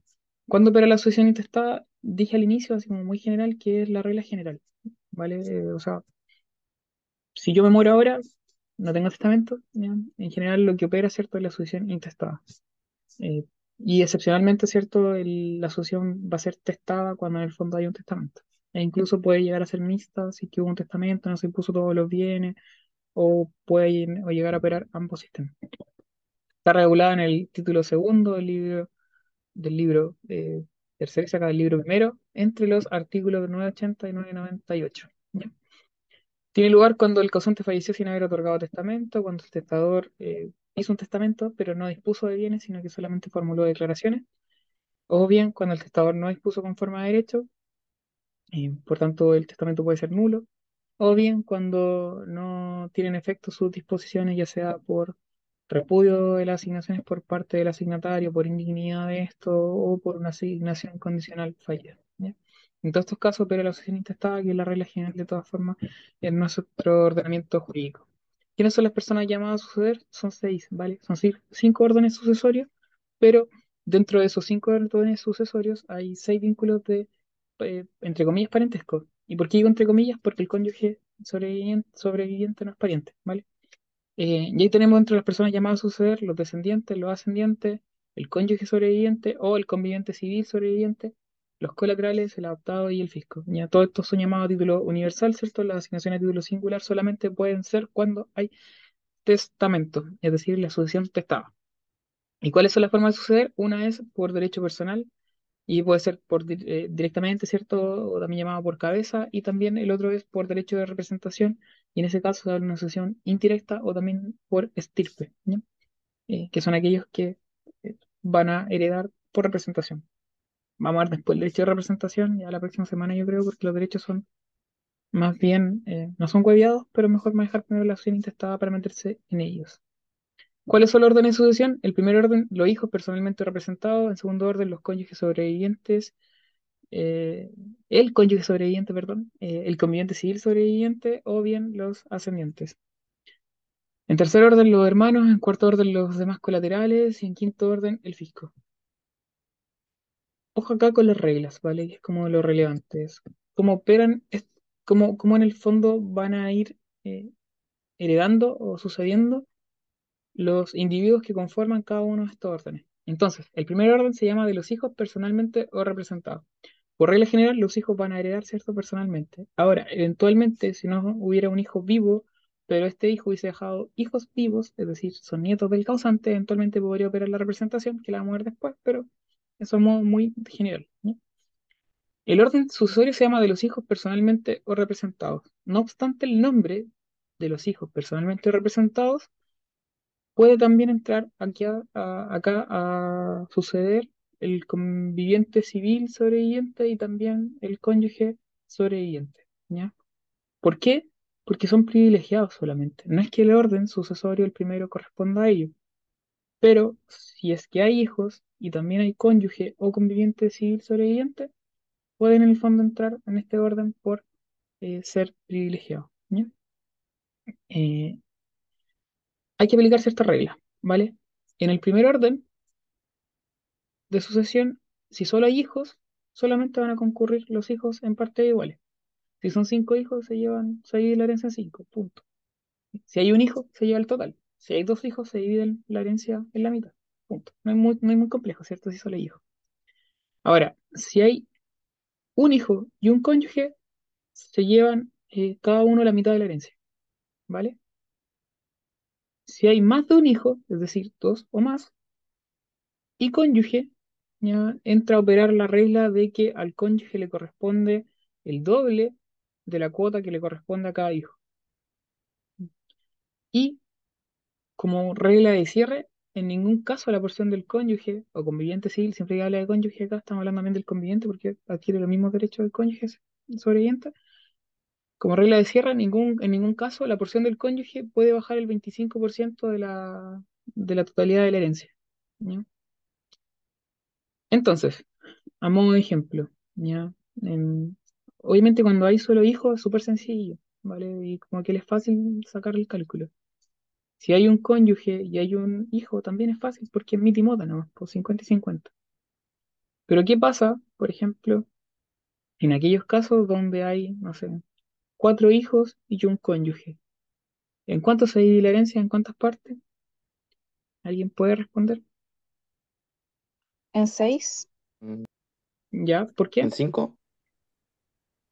O sea, ¿Por sí, qué? pero es que, es que eh, yo decía seis porque me refería a que cada uno va a recibir eh, un cuarto y eh, el cónyuge dos cuartos. A ver, entonces, vamos a hacer creo que un con bonito, ¿ya? Que más entretenido. Entonces, tenemos la totalidad de la herencia, eso es supuestamente un círculo, ¿ya? Eh, ¿y cuántos hijos dije yo? Cuatro, ¿cierto? Cuatro. Ya, perfecto. Eh, eh, eh, eh, la María Paz dijo que son seis partes, ¿cierto? No sé cómo dividir Sí. esto en seis. Ahí tenemos cuatro. y asumamos que. No, qué mala división. Ya. Ya, pero supongamos que tenemos un círculo, ¿cierto? Y esto está dividido en seis partes iguales. Ya, supongamos. Ya. Eh, creo que una, dos, tres, cuatro, cinco. Y vamos a colocar otra. No, mejor con un cuadrado, ¿cierto? Con un cuadrado creo que funciona mejor. Con un Oye, rectángulo. estoy, estoy disfrutando tanto de estos momentos de Art Attack. Uno, dos, lo bueno es que está bueno subir los videos. Tres, cuatro, cinco, seis. Ahí estamos las seis partes, ¿cierto? Sí, con rectángulo funciona mejor. No sé por qué siempre hacen círculo, bueno. Eh, supuestamente es un triángulo, o, sea, un, rectángulo. Eh, son cuatro hijos, ¿cierto? Cada hijo tiene que llevarse una parte y el cónyuge dos. ¿ya? No sé quién fue el que dijo que la herencia se divide en cinco, ¿ya? Pero lo correcto es que sean seis. ¿Y por qué son seis? Porque el cónyuge, o sea, ¿cuántos hijos- ¿cuántas partes se lleva cada hijo? Una. Entonces, hijo uno, ¿cierto? Hijo dos, hijo tres, hijo cuatro, ¿vale? Cada uno de ellos se lleva una parte de la herencia, ¿vale?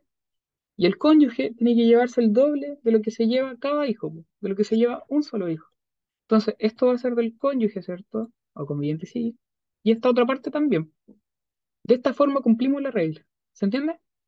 De esta forma cumplimos la regla de que el cónyuge se lleva dos partes, ¿cierto? De lo que se lleva un solo hijo. ¿Se entiende? Es un poco la lógica. Y funciona de la misma forma si uno les preguntara, por ejemplo, ya, ¿qué pasa si fuesen cinco hijos? ¿En cuánto equivale la herencia? Para poder calcular en el fondo lo que le corresponde a cada uno. En siete. Muy bien. Entonces, uno, dos, tres, hoy tengo el pulso al hoyo. Cuatro, cinco, seis, siete. ¿Ya? Y es lo mismo, ¿ya? Dos cuotas para el cónyuge y después cada hijo se lleva una cuota. ¿Ya? Si eso lo llevamos como matemática, no sé, alguien tiene calculadora. ¿ya? Entonces, al cónyuge le corresponderían dos sextos, ¿cierto? Porque fue las partes en las cuales dividimos la herencia arriba. Y a cada hijo le Sí. correspondería un sexto. No sé cuánto es, ¿vale? Esto es un tercio, ¿cierto? Y eso es igual a 33,3. 33,3. Sí. Un balazo para las matemáticas, no así para las figuras geométricas. Y no sé cuánto es un sexto. Ahí me. Debe ser eh, 15, 16, 12,5 parece que. 16, pues, ¿no? Me, me equivoqué, ¿no? 16 con algo. 16,70 y Ah, algo así. ¿Viste? Seco. Entonces arriba, a cada hijo le corresponde el 16,70 y algo, y no sé, periódico, ¿cierto? Y al cónyuge le corresponde el 33, porque siendo cuatro hijos, ¿cierto? Eh, la herencia se en seis, son dos tercios, son dos sextos para el cónyuge, y dos sextos es igual al 33%. ¿Vale? Y abajo, ¿cierto? Cuando decíamos que eh, eran cinco hijos y cónyuge sobreviviente, decíamos que al cónyuge entonces le van a corresponder dos séptimos, ¿cierto? Que es lo que vamos a dividir la herencia. Y a cada hijo le corresponde un séptimo. ¿Se entiende? Y ahí tienen que sacar los porcentajes, ¿no? Siempre que hablen de herencias, así como cuestiones más prácticas son estas, traten de verlo así. Ya no lo lleven a número al tiro, sino que, o sea, no a porcentaje al tiro. Llévenlo a cuántas partes se tiene que dividir la herencia, ¿vale? Como ley más fácil, ¿ya? Eh, y esto después lo sacan con calculadora, ¿no? ¿Cuánto es 2 dividido en 7? Le da el porcentaje y 1 dividido en 7 le da el porcentaje de cada hijo. Y aquí no sé cuánto es. Ya no sé si alguien tiene la calculadora a la mano, pero, pero, pero, pero, pero, eh, ahí lo pueden ver ustedes. El otro caso importante es eh, cuando en el fondo, ahí soy weón, cuando son seis hijos, ¿ya? Ahí se hace un rectángulo mejor, ¿ya? Porque cuando son seis hijos, ¿cierto? La herencia se divide en ocho. Son seis hijos, un cónyuge sobreviviente, la herencia se en ocho porque es un octavo para cada hijo, ¿cierto? Y dos octavos para la cónyuge o el cónyuge, ¿ya? Entonces ahí uno puede ir sacando, ¿cierto? Dos, tres, cuatro, cinco, seis, no sé cuánto, uno, dos, tres, cuatro, cinco, seis, tres, seis, siete, y me tiro falta una línea, ocho, ¿ya? Ocho partes, ¿cierto? Al cónyuge le corresponden dos octavos, ¿ya? Y cuando hablamos de octavos, ¿cierto? Eso es igual a un cuarto, si lo simplificamos. Y un cuarto es igual al 25%. ¿ya? La suma, o sea, los seis hijos son importantes porque cuando hay seis hijos, ¿ya? A cada hijo le corresponde un octavo y al cónyuge le corresponde eh, un cuarto, en el fondo un octavo, dos octavos, que es un 25%. Y a cada hijo le corresponde el resto, que deben ser 12,5%. ¿ya? Eh, el tema es que el- los seis hijos marcan el máximo para efectos de respetar el límite, la regla de cierre. Si se acuerdan, ¿cierto? Dijimos que, vuelvo atrás, ya, sorry que sea redundante, pero como para que quede claro. Porque hay gente que no está viendo esta weá y probablemente no la vea, entonces como que para que no se confunda. Eh, dijimos que si hay un solo hijo, ¿cierto? Se lleva el total de la herencia. Si hay un hijo y cónyuge, mita y mota, ¿cierto? Ahora, si hay dos o más hijos y cónyuge sobreviviente, bueno, cada, el cónyuge se lleva dos partes, ¿cierto? De lo que se lleva cada hijo. Y ahí en el fondo tenemos que entrar a contar los hijos y agregar dos partes más para el cónyuge. Pero decimos que hay una regla de cierre y es que en ningún caso el cónyuge se podía llevar menos del 25%. ¿Cuándo llegamos a ese tope? Cuando hay seis hijos. ¿ya? Porque cuando hay seis hijos, el cónyuge se lleva el 25%. ¿Vale? Ahí, por tanto, hasta ahí podemos aplicar esa regla, de que el cónyuge se lleva dos partes de lo que se lleva cada hijo. Pero si hablamos de siete hijos, ahí ya bajamos la cuota del 25%. ¿Vale? Eh, por tanto, cuando hay siete o más hijos, lo que vamos a hacer es un cálculo distinto. Y es que al cónyuge le entregamos el 25% fijo, sean 7, 8, 10 hijos, 20 hijos, el cónyuge se lleva el 25%. Y el resto de lo que quede, el otro 75, lo dividimos en parte igual entre la cantidad de hijos que hay. ¿Se entiende? Espero que sí. Y si no se entiende, bueno, pues lo voy a mandar como por, por interno a la U. ¿ya? Eh, ¿dónde está el otro? Acá. ¿ya? Ya, eso por un lado, ¿vale? Eso pasa con el primer orden de sucesión. El segundo orden de sucesión tenemos que va a ser el cónyuge conviviente, sobreviviente y ascendiente. ¿ya?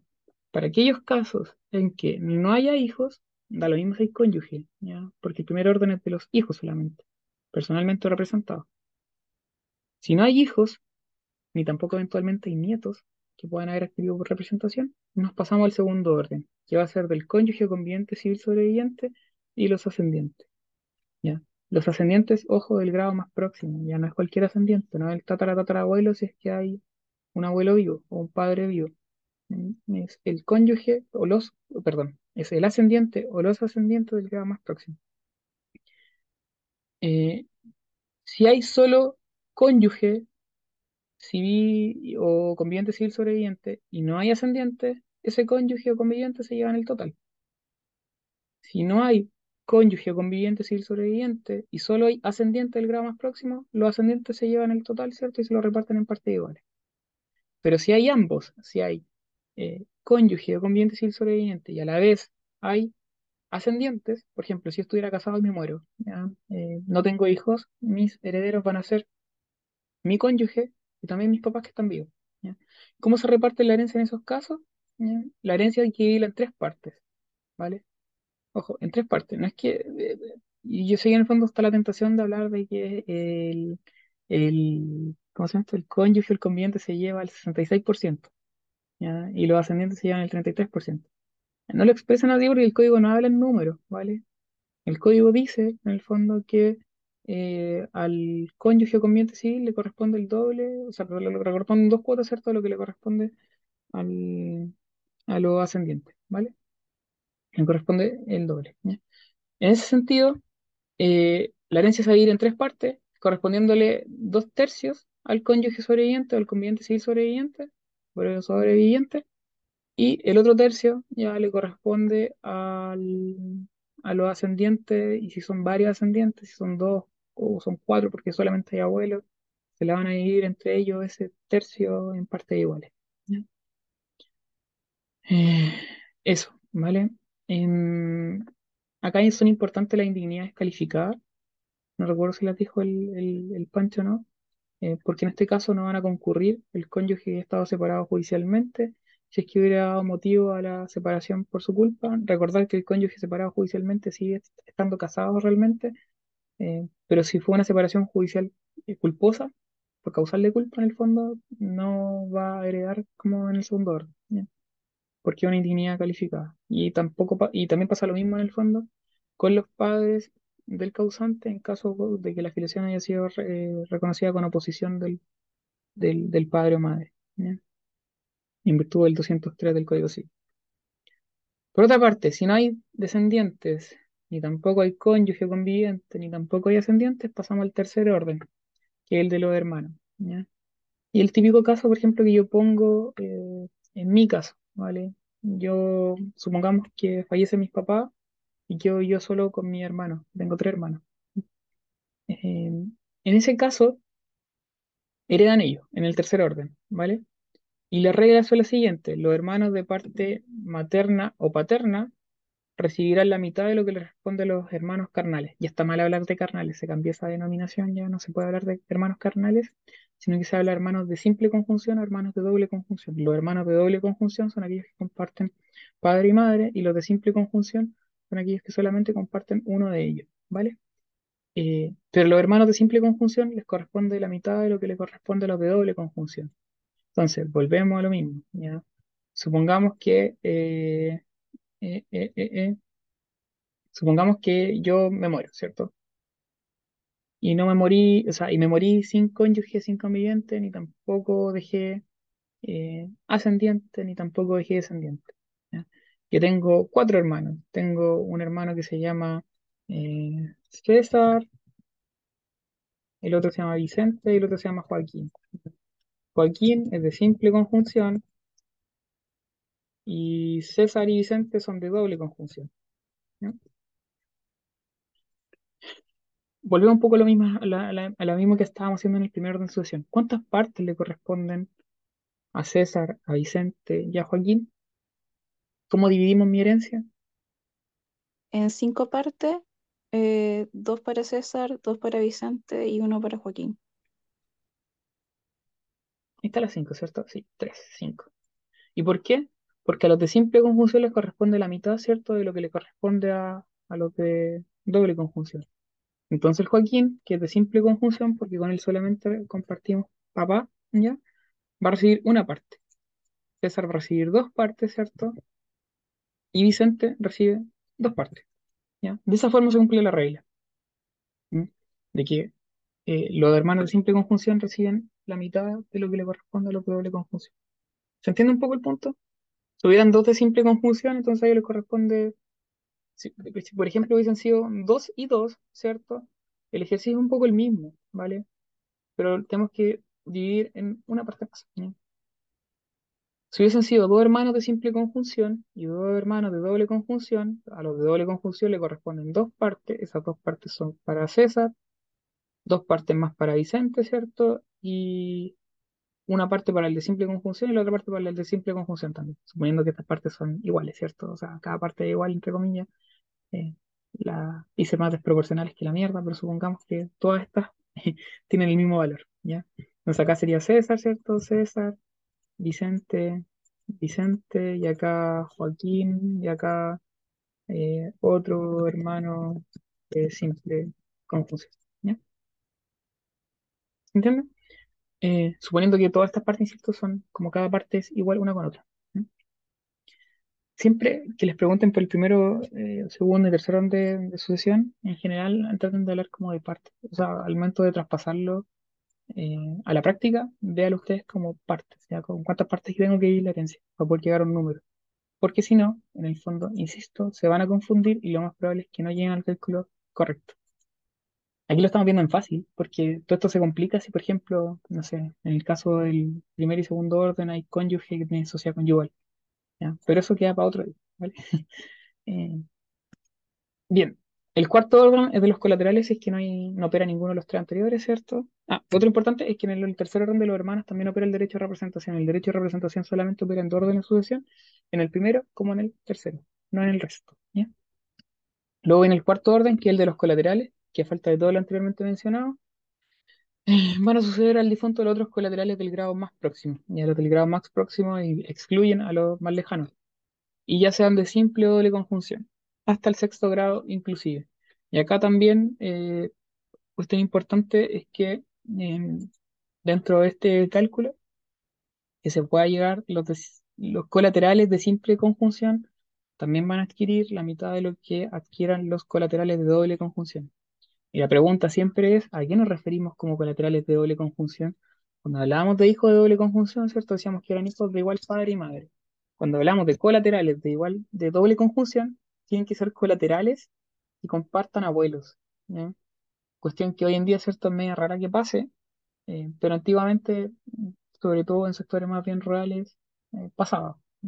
Que en el fondo no se supongan que no sé, un hermano de su papá se casaba con una hermana de su mamá. ¿Eh? como ya van a compartir abuelos, ¿cierto? Con uno de, de esos primos. ¿ya? Ahí serían colaterales de, doble conjunción. Raro que pase, sí, pero puede pasar, ¿vale? Hasta el sexto grado, creo que son los nietos del primo. No he hecho ese cálculo en verdad, el que puso ahí, pero creo que son los nietos del primo. Ahí ustedes calculan cuál es el sexto grado, si es que quieren en verdad más por curiosidad que otra cosa. Y en último lugar, eh, lo importante es que hereda el fisco. A falta de todas las personas en el fondo ya señaladas, el fisco el que llamado a suceder como heredero a intestato, con tal de que en el fondo la herencia quede eh, con un titular. Cuestión importante acá es que el fisco obviamente no se va a enterar de que hay una herencia, ¿cierto? Lo más probable es que no tenga idea, porque el fisco es una persona jurídica, por tanto, una ficción, es algo abstracto. Hay un trámite que se realiza ante bienes nacionales que se llama denuncia de herencia vacante. El nombre está mal utilizado, ¿ya? O sea, está mal puesto, pero ahí se llama el trámite, ¿ya? Herencia vacante. Y ahí en el fondo es si ustedes, por ejemplo, saben de un terreno que está cerca de su casa y saben que es de un caballero que murió y que nadie ha venido a reclamarlo ni nada, y que no está inscrito a nombre de nadie, y que no hay posición efectiva del caballero, ustedes pueden denunciar ese terreno como herencia vacante, que le pueda otorgar un premio. Y el fisco va a tramitar la posición efectiva a su favor, ¿ya? Eh, eso como ma- manera más eh, de, de, no sé, simple curiosidad. Y eh, como regla, saca el quinto orden de sucesión, el fisco siempre es digno, siempre va a aceptar con beneficio inventario, que lo vamos a ver la próxima semana ya, y no se opone a que el causante haya dispuesto por testamento una parte de su patrimonio solo instituido legado en esos casos cuando hablamos de sucesión mixta, donde aquí podría llegar eventualmente a operar. Cosa importante, así como para dejar al final de la tubería, es que hay asignaciones forzosas, ¿cierto? Y las asignaciones forzosas son tres. Alimentos que se den por ley a ciertas personas, la legítima y el cuarto de mejora. Ahora, el cuarto de mejora solamente opera en la sucesión de Porque ahí se puede mejorar algo. Los alimentos que se den por ley a ciertas personas son una baja general de la herencia, entonces antes de hacer la repartición de la herencia, ¿vale? Entonces, solamente de las legítimas son las que podrían entrar como en juego en la distribución acá de los bienes, una vez que ya tenemos nuestro acervo líquido o lo imaginario en caso de que hayan operado. El punto es, y el tiro desde ya dejarlo claro, que las legítimas, eh, los que pueden, los que van a ser legitimarios son los hijos eh, personalmente representados, va a ser el cónyuge sobreviviente o el conviviente civil sobreviviente y los ascendientes, ¿vale? Esos tres tipos de parientes. Eh, o grupos de personas pueden ser, eh, o sea, o son legitimarios, ¿ya? O van a ser legitimarios. Y si se fijan, esos tres grupos que acabo de mencionar, que son legitimarios, se confunden dentro de los primeros dos órdenes de sucesión establecidos por la sucesión intestada. Entonces, cuando opera el primer orden, ¿cierto? Estos tipos, los hijos, ya sea con o sin cónyuge, están adquiriendo por sucesión intestada y a su vez también son legitimarios, ¿cierto? Y, y asignatarios forzosos. ¿Se capta? Las asignaciones forzosas como tales, las legítimas, pasan a tener mayor relevancia en la sucesión testada porque es aquello en lo cual no puede disponer el testador. ¿Mm? En la sucesión intestada, las asignaciones forzosas, al menos en lo que hizo relación con los legitimarios, se confunden con el primer y segundo orden. ¿Mm? Como una cuestión para que lo tengan más o menos claro. Y eh, también para poder terminar ya, si no hay en el fondo ni tampoco, si no hay hijos personalmente representados, ni tampoco hay cónyuge o conviviente civil sobreviviente, ni tampoco hay ascendiente del grado más próximo, si no hay ninguno de estos, de estos sujetos, ya, no va a haber, por tanto, legitimarios. Si no hay legitimarios, ¿cierto? Eh, el testador quiere hacer un testamento en vida, va a poder testar la totalidad, totalidad de la herencia. Que es como una cuestión así como más introductoria a lo que es la semana, la próxima semana, que es la asociación testada. ¿ya? Eso por ahora. Sí, María Paz, te escucho. Eh, una pregunta media estúpida. Dale, no, no hay preguntas respecto, respecto de los primeros órdenes y los legitimarios, em, si yo tuviera, por ejemplo, eh, hijos y ascendientes vivos, no cónyuge, ni conviviente, ni nada, ¿Ya? eh, por la sucesión intestada, eh, heredarían solamente mis hijos, pero por la testamentaria tendrían que heredar tanto mis hijos como mi cónyuge, o sea, como mi ascendiente. ¿Pero dejaste testamento? Eh, claro, si, si fuera por testamentaria. Ya, a ver, pero volvemos a un poquito atrás. Ya, Hiciste testamento, ¿cierto? O sea, mi pregunta es, em, ya, si no dejo testamento, ahí solamente heredarían mis hijos, porque excluyen a los otros órdenes de Tal sucesión. cual. Ya. Pero si hago testamento, ¿son legitimarios y deberían heredar tanto mis hijos como mis ascendientes? No. Solo ¿Por los hijos. los legitimarios se excluyen entre sí. También se excluyen. Sí, es que Ah, eh, ya, eso ya, quería llegar. pregunta. Ya, lo vamos a ver Sí. después cuando veamos sucesión testada. Pero respecto a las legítimas, las legítimas se rigen por las mismas reglas de la sucesión intestada. Ya. ¿Y por qué se rigen por las mismas reglas de la sucesión intestada? Porque van a operar el primer orden de sucesión y el segundo orden de sucesión. Entonces, decíamos, para poder ir, ir cerrando y para que quede clarito, eh, buena la pregunta porque en general como que suele haber confusión. Yo me acuerdo cuando estudié esta weá en sucesorio, ya a nivel de pregrado, puta, no tuve un buen profe, nombre, pero queda con caleta de dudas también por lo mismo. Pero supongamos, por ejemplo, que ya está en la herencia, ah, esta es la herencia de la María Paz, ¿cierto? Ahí es un círculo. Eh, y dentro de esa herencia, ¿cierto? Ya tú no dejaste testamento, ¿cierto? Solamente van a heredar bajo la sucesión intestada a tu hijo, ¿no es cierto? ¿Estamos de acuerdo? ¿Ya? Pero supongamos que tú querés testar, ¿ya? ¿Cuánta es la porción de la cual tú puedes testar? ¿Ya? Siempre que hay un testamento, uno imaginariamente tiene que hacer una división. Y la división Claro, es esta, ¿cierto? sí. Entonces tenemos un cuarto libre de disposición, un cuarto de mejoras y la mitad legitimaria, ¿ya? Dentro de esta mitad legitimaria, tú no puedes testar, ¿ya? Y Ya. esta mitad legitimaria se rige por reglas de sucesión intestada, ¿ya? Por tanto, ¿quién va a agregar en esta mitad legitimaria? Los hijos nomás. Los hijos, no tus padres, ¿se entiende? ¿Y bajo qué reglas? De la sucesión intestada. Por tanto, operan las reglas del primer orden de sucesión. ¿Se Ah, entiende? ya, claro. Sí. De hecho, se suele decir, por ejemplo, que no hay derecho de representación en la sucesión testada.